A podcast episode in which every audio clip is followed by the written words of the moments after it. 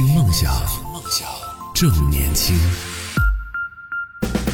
这里是动听十年换新发生的听梦想 FM，各位好，我是男同学阿南。大家晚上好，我是陈瑞。嗯，又到了和陈老师一起来聊天的时间了，好久没有见了。陈老师，你真的应该勤快一点了。感觉 什么？想不起甩锅第一名。那陈老师，我们今天要聊的是什么样的一个话题呢？那今天这个话题其实也是我临时想到的，就是想要聊一聊，就是与人相处会有哪一些雷点啊，或者是你个人的原则啊。反正就是跟人相处之道吧。嗯，哦，这个话题我觉得真的太适合你来聊了。难搞的处女座，为什么？在我的印象里边，真的处女座的点浑身都是雷点，就一不小心那个就真的吗？对啊，就跟处女座朋友相处的时候，就有一种感觉，就是我已经进入雷区了，一不小心 就会被 炸的这个。你会觉得累吗？或者是谨小慎微吗？呃，有。诚实的说，本来一开始我想说，你那种感觉会不会不舒服？一开始会，就一开始，你你知道，因为每个人都会有脾气嘛。一开始心里面也在想说，凭什么要忍？然后后来慢慢慢习惯了以后，就每一次遇到这种要爆炸的时候，都告诉你没关系，处女座没关系，处女座就想啊，就想开了。你知道吗？你知道吗？其实处女座也是这种心情，是吧？就是没关系，他不是处女座，可能可能也会这样，但是后面就想说，反正无所谓，见多了。就这种情况已经发生太多次，然后慢慢也就接受了，就是也也没有再发作了。嗯，就是会 会有这种互相忍耐的一个过程，所以我们今天就来就是互相宽容嘛，理解。对，当然在这里也跟处女座朋友说声抱歉，这个是确实有点夸大了，不是，并不是所有处女座都这样，只是戏剧效果啊，节目效果来这样讲。但是我们确实在人和人相处的过程里边，会有很多，就是我们每个人都有自己的一些所谓的雷点也好，或者说是自己所不能接受的、不能忍受的一些。行为，甚至我们可以说是每个人都有自己的底线。到了什么样的一些时候，或者说当对方有什么样的一些行为的时候，会触碰到你的底线，是你不能忍受的，都可以来跟我们分享一下啊。那陈老师，先就从我开始了，对，因为这处女座这个太太好讲了，就是你不能忍受的点，我觉得所有点都是你不能忍受的吧。所以你有什么能忍受的点吗？你是说能忍受吗？对啊，应该没有吧？没有啦。没有啦，其实我觉得还好，因为因为我觉得这些年很多东西可能也不是说专属哪个星座吧，我可能是觉得人就是说成长到一定程度之后，你对身边很多东西其实都可以理解，嗯，然后也都可以接受。那我比较好奇的就是，作为处女座的您，到了现在的这个呃二十几岁的年纪了，那有没有被身边的呃朋友也好，或者是？我不确定家人会不会发出这种感慨啊？就身边的人有没有跟你抱怨过，说哇，真的你太难搞了，会有这种抱怨吗？没有，真的没有哎。我对你的认识，我觉得你其实还是属于那种比较有一些想法什么的，也会直给的人吧。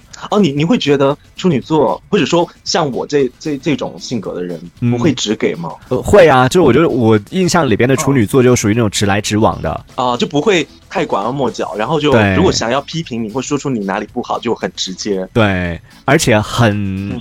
呃，相对来说，我自己当然这个在这里要一再声明啊，就是今天我在节目当中说到的观点呢，仅代表我个人观点，同时呢，也仅是我自己和我身边的少数的处女座朋友相处的过程里边总结出来的一些小的啊心得，也不能算是没办法来以也这个以偏概全啊，就并不是所有处女座都这样。我自己和处女座相处下来的感觉啊，就我身边挺多处女座是属于那种就不仅是对自己要求严格，对身边的朋友要求也很严格的类型。就一般情况，别人可能会嗯会。觉得好像对自我要求严格一点就好了，但别人的话呢，稍微会降低标准，你会吗？说实话，如果说我现在有一对某一件事情有一套标准，那但是你又愿意征求我的意见，首先是你愿意征求我的意见，那我就会按我的标准来告诉你啊，它到达哪个程度，但是我不会告诉你说。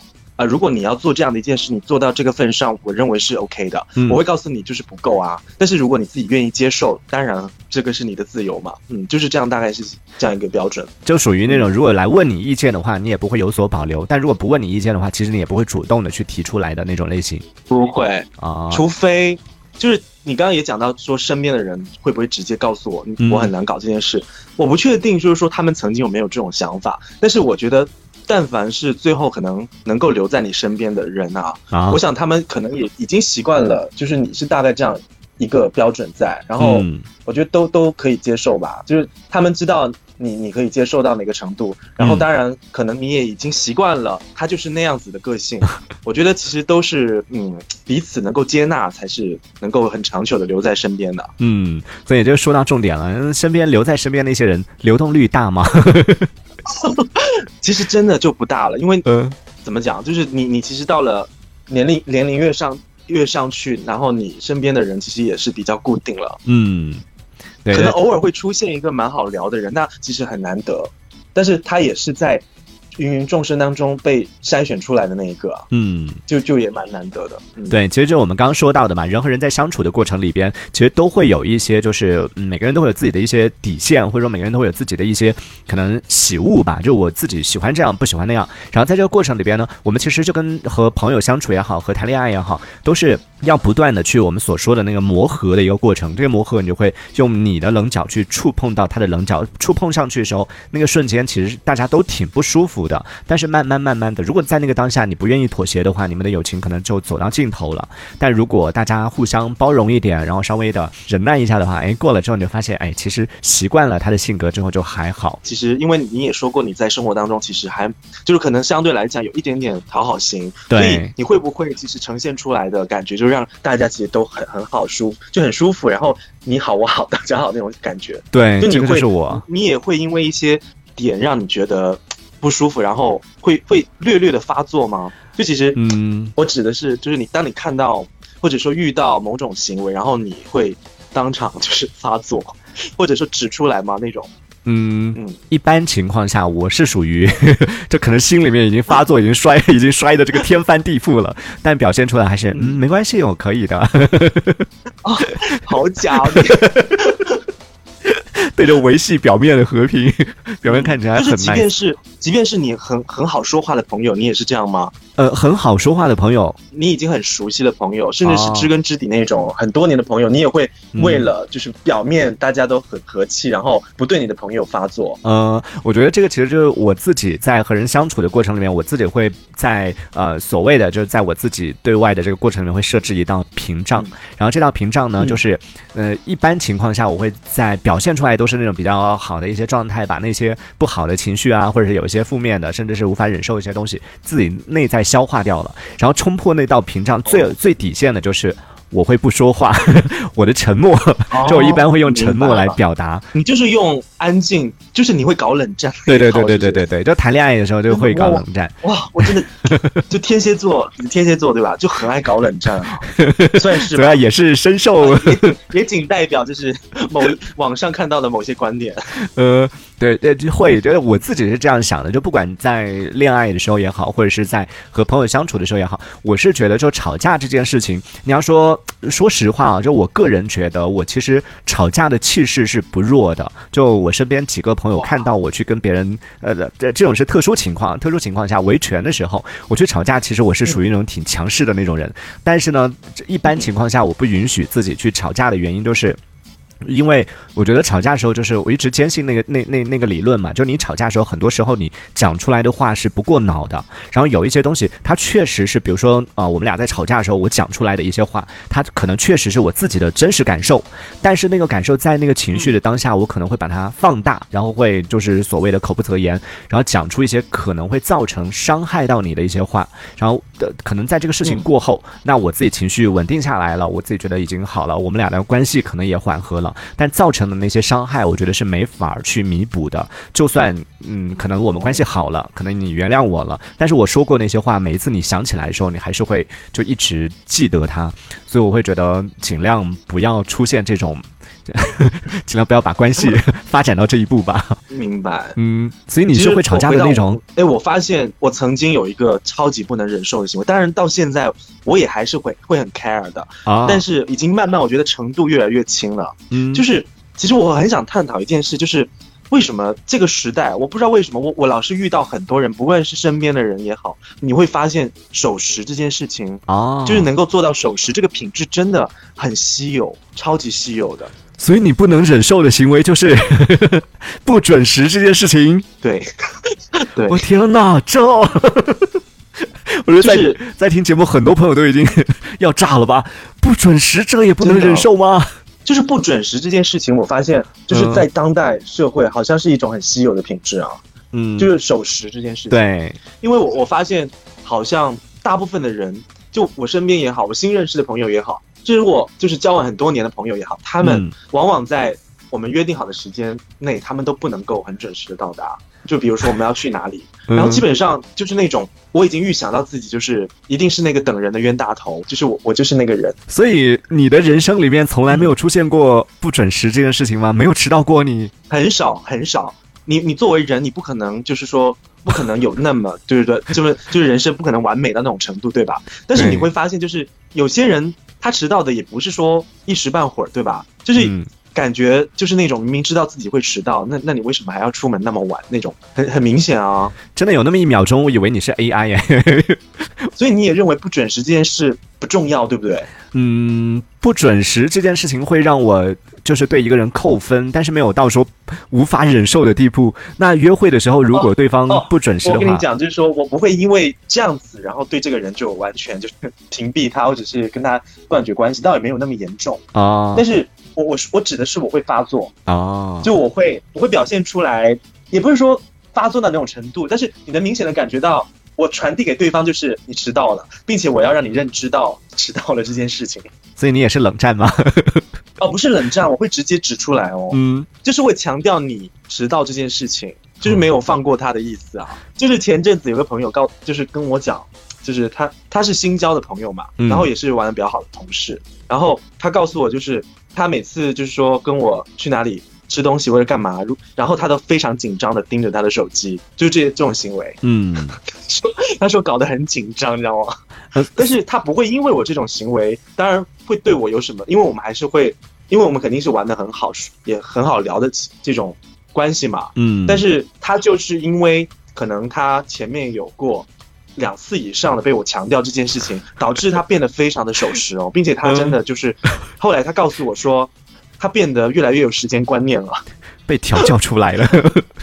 嗯，对，他被我强迫出来，因为可能他说他对他的工作也有帮助啊，就是因为他原本是一个可能在规定的时间内，他就是没有办法在自己规划好的时间内把自己事情做完。后来我我也跟他分析了，就是一整套这些东西，然后包括我我对他强调了一套，就是你要有时间观念这件事情。什么是时间观念？我可能就是呃简单的跟他说，你要。在做一件事情之前，你应该要自己先就是预设一下你需要用多长的时间，并且你要想想象一下，就是假如你没有办法在你现在自己规定的时间内完成，那你是不是是不是应该要给自己更提前一些时间去准备？就是等等。然后后来后来就是除了我指的是可能跟我出去吃饭，然后这件事他说每次要盯着表。很紧张，后来他也有反馈给我，就是说真的对他有实质性的帮助。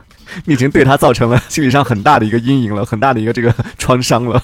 嗯，还好吧？为什么我说近些年我越来越就是说没有在 care 这件事情？嗯，就是因为我已经习惯了，好像根本没有人会守时这件事，就很少，不是说没有，就很少。然后导致后来就是也有一个就是玩了很久的朋友，然后他知道自己迟到了，然后他在手机就连就连续两次跟我讲说。就是那种解释嘛，对吧？那我也 OK 啊，因为当时也还好，也不至于。因为我觉得，如果你真的迟到了，那你在电话那头或者是微信，你应该要声明一下啊，而不是就真的就是就是一个很迟到的形象到达，然后你中间也不做任何解释，也没有任何歉意，我我觉得会更不舒服。当时那个玩的已经就是已经很很多年的朋友，他就是刚好真的就迟到了，然后可能他也懂我吧，然后他在那个手机里面其实已经表达过歉意两次了。然后到了之后呢，他又自己强调了他迟到这件事情为什么迟到。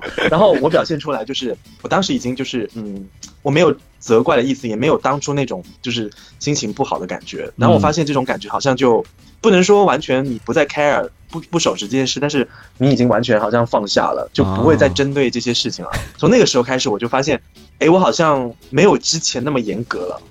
最后的结果就是，你把你身边的朋友全部都调教成守时的人，而他们呢，也把你调教成了相对来说没有那么 在意这件事情的人了。大家，这是我们所说的互相磨合嘛，然后在过程里边互相包容。那我很好奇啊，这边我们看到呃，方轩说，但是准时这件事情真的是现在很多人大部分人都做不好的事情哎，所以他就真的很难有朋友啊，在和朋友相处的时候就很累呀，不断的被踩到雷区。然后还有看到这个雨落也问到，他说，嗯，想问问陈老师啊，如果对方你的另一半在恋爱当中，你的另一半如果经常迟到的话，你会气炸吗？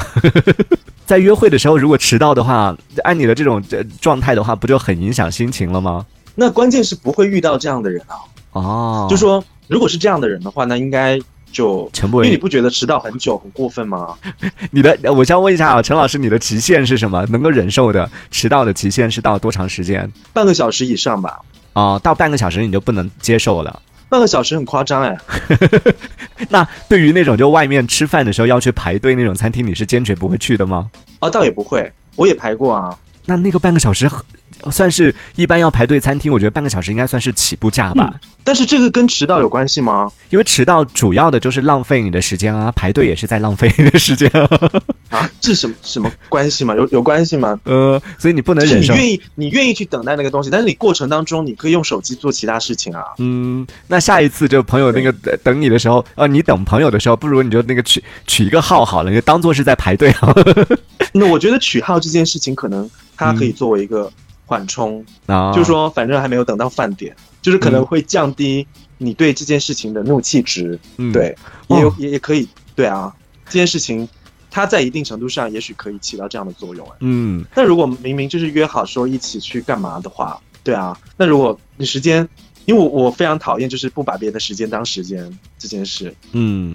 哇，你看我，所以我就觉得很奇妙的，就是他不能忍受别人迟到，但是他可以忍受排队两个小时，就同样都是等过两个小时啊。那一个小时你愿意等吗？因为我跟餐厅并没有约时间啊，所以这个不存在有承诺的关系啊。我是愿意去等一个不确定的啊，就是时间，但是我我跟你已经确定了，那是不可更改的哦，就那个是。很难被侵犯的，因为我们已经有约定了。但我我跟餐厅是没有约定，我不知道什么时候能吃上他烧的饭。嗯，但是我愿意为了他的美味而去等待，那是我对另一种东西的期待。但是如果你对于朋友，你期待来的是一个不守承诺的朋友啊，那就是会失望啊。所以感觉你更在意的其实是就是信守承诺这件事情，对方没有遵守就你们约定的那个时间点。哎，真的，更在意的是信守承诺，它就是品德中第一个啊。嗯。就是我，我觉得是最重要的吧。就是讲诚信这件事情，你是比较在意的。所以迟不迟到，其实真的。那对于有一种情况，嗯，我觉得你可能也无法忍受的，就在迟到的时候经常会出现的，会跟你说马上马上十分钟到，结果半个小时过去了还没有到。啊，没有这种人，你没有遇到过。这种人应该不会出现在我的生命里面吧？哦，那如果真的有的话，那就那那应该就是 say goodbye 吧。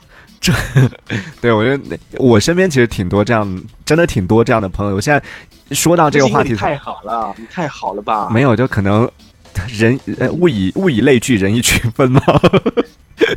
就大家都是属于那种，就属于严重拖延症的朋友。你看，炭烧他又说了，作为拖延症晚期患者，表示很喜欢今天的主题。他说迟到是不可预见的，但是呢，排号是可以预见的。然后想起了上次看比赛，然后延迟了一个小时，要延迟了一个小时，结果呢，在虎扑上面全都在骂，这也是属于一种就是某种程度上的迟到啊，不能接受迟到，更多不能接受的是那个啊约定好的这样的一个时间，然后没办法去遵守这个约定带来的那种。那种感觉会让人觉得挺失落的，但是迟到能够忍受的时间，这个也是因人而异啊。有的人就属于那种比较没有时间观念的，嗯，这个其实我比较还算是能接受。就我身边真的就属于那种没有时间观念的朋友还挺多的，就很多都是告诉你说啊，我十分钟到，然后你就会根据这个朋友的啊以往的这种 记录不良记录，你会知道说他的十分钟可能就是需要半小时以上，你就可以去安排一下这个时间。其实。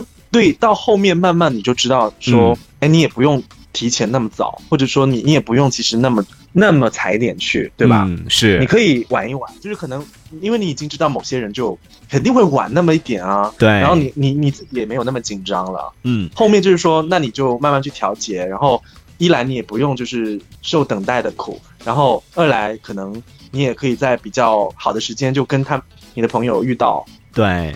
其实就有，我觉得这个其实也是跟可以跟大家分享一下，就我自己也算是一个小经验啊。就如果你身边真的有那种经常迟到的朋友的话，你其实可以呃看一下他的这个迟到的频次。像我身边有朋友，就真的是属于那种你跟他约在十点钟，他一定是十点半以后才会出现的那种类型。然后就你已经习惯了这个状态之后，就你和他约的时间永远都是，如果你们是约在十点钟，你就告诉他，你就通知其他人的时候通知十点，通知他你就通知九点半。哦，其实这种方法也不错哎。嗯，对，就通知他可以提前，对不对？对，但这样的话他还不一定能准时出现。真的，真的，他都不一定能准时出现。呃，而且这种我就很想问问，就是我我一直如果有这样的人，我就很想问问他，就到底为什么会造成这种局面呢？就是为什么一定会迟到呢？而且迟到那么久，不是说 一时半会儿那种。作为一个有时候也会迟到的人，我也可以小小的辩解一下，就是我能。我能理解那种心情，但我先声明啊，我真的不是那个每次都迟到半小时以上的人啊。呃，我一般情况下呢。会我自己是这样子的，就是真的，就比如说我们约在十点钟，我就经常会计算时间。我是属于那种就紧紧的算，我十点钟的话，我可能从呃家到那个地方可能也就二十分钟，那我就真的是踩着二十分钟，我甚至可能会十五分钟，我想说那我路上开快一点好了，我就踩着十五分钟的时间出门，就会压压准那个时间，但是就路上会遇到各种状况。完全没有思考过会堵车，会干嘛干嘛等等，就完全忽略这些情况等等。对。就是真的，他们会忽略所有的这些东西，嗯，就可能一来是忽略这些东西，二来是对自己的速度有一些迷之自信，觉得自己可以更快一点，呃，所以就可能会有这样的一些误会在的，这这这样的一些原因在当中，不会想到说真的为为一些意外情况多给一点点时间吗？真的不会吗？我跟你讲，就刚刚你在讲你对于这种情况不能理解的那个过程里面，我突然回想起来，就是，嗯，我自己。反过来啊，就我等别人的时候，就我自己其实 看看事情吧。就如果是那种，比如说吃饭呐，或者是这种约朋友，就很娱乐性的这种，没那么 重要的这种时候，我可能就不会有太多预留的时间。但如果比如说是工作，或者是这种比较重要的一些时刻，我肯定是要提前，就可能留很多时间。我可能要提前半个小时，或者提前更久到那个地方。所以，嗯，可以理解为就是。就是工作比较重要，朋友不重要，对不对？对我就会是啊，我想说，我就会心里就会想说，嗯，那那就是不重要喽。对啊，朋友又不发我钱，工作是发我钱的，好不好？哎，但是有一个情况，就我刚刚在听你讲这一段的时候，我就自己在反过来想说，我自己在等人的过程，我发现有一种情况，就等朋友的话，确实偶尔大家会迟到什么的，可以理解。但是有一种情况，就比如说我要约嘉宾录节目的这种情况，就有工作上的一些这种约定的时候，其实一般我都是会提前很久到，至少半个小时左右，然后开始做准备啊，提前到啊什么的，然后。我就开始接近那个时间的时候，我会有一个很变态的心理，我会期待对方迟到，你知道吗？我甚至就会，哦，那还蛮变态的，对，就蛮变态的。我会不断跟对方确认说，就像比如说我约这个呃要录节目的嘉宾，我就跟他确认说，我们今天时间是准点吗？我就好期望对方说，可能我要迟到多长时间哦。就收到这种消息，我会很开心。是这因为什么呢？你是觉得你想你想保留这份期待呢，还是说？也你的工作也没有什么好期待的，等等，有一点，有一点，有一点点社恐的那种，想要尽量把这件事情延迟。然后后来延后是吗？对，延后。然后也有后来我有认真研究了一下，其实我发现，就如果对方准时到的话，我会压力会很大。就比如说，我们开始正常的一切正常开始，然后发现，哎呀，怎么好像出了问题啊，或者怎么样的时候，我就觉得，哎呀，是我的错，我为什么没有提前做好这些准备？然后反倒是，如果对方迟到了一些时间，然后我们开始录制，然后中间如果出现什么问题的话，我压力不会那么大，就觉得你都迟到了，你就会有一种觉得说，好像你也有过错，对吧？对对对对对。那我如果出现什么问题，会显得就大家比较均衡，就，不会觉得说好像是我一个人搞砸了一些什么事情，然后你也有一定的责任，是不是？对，对，问题也在你身上。如果你准时到，可能就没有这些问题了。我当然不会讲出来，只有在心里面会这样这样想，可能对方也不会想到这些。其实心里已经就 原来是这样，对，心里已经演了一一出五百集的一一出戏了。所以这个是陈老师说到他比较不能忍受的，在和人相处的过程里边，关于迟到这件事情，你就发现其实不能忍受迟到，更多的是不能遵守约定这件事情。那在听节目的朋友可以来说一说，在和人相处的过程里边，你最不能忍受对方的哪些行为？可以在节目下方的评论区当中用文字的方式发送消息过来，和我们聊一聊，说说你比较不能接受、不能忍受的别人的行为都有哪些。哎呀，我待会儿来讲我的，我也有一些 点是属于比较敏感的，不能踩的一些点。我们先稍作休息一下，回来之后我们接着聊，一会儿见喽。听梦想，正年轻，正年轻，这里是听梦想 FM，听梦想，正年轻。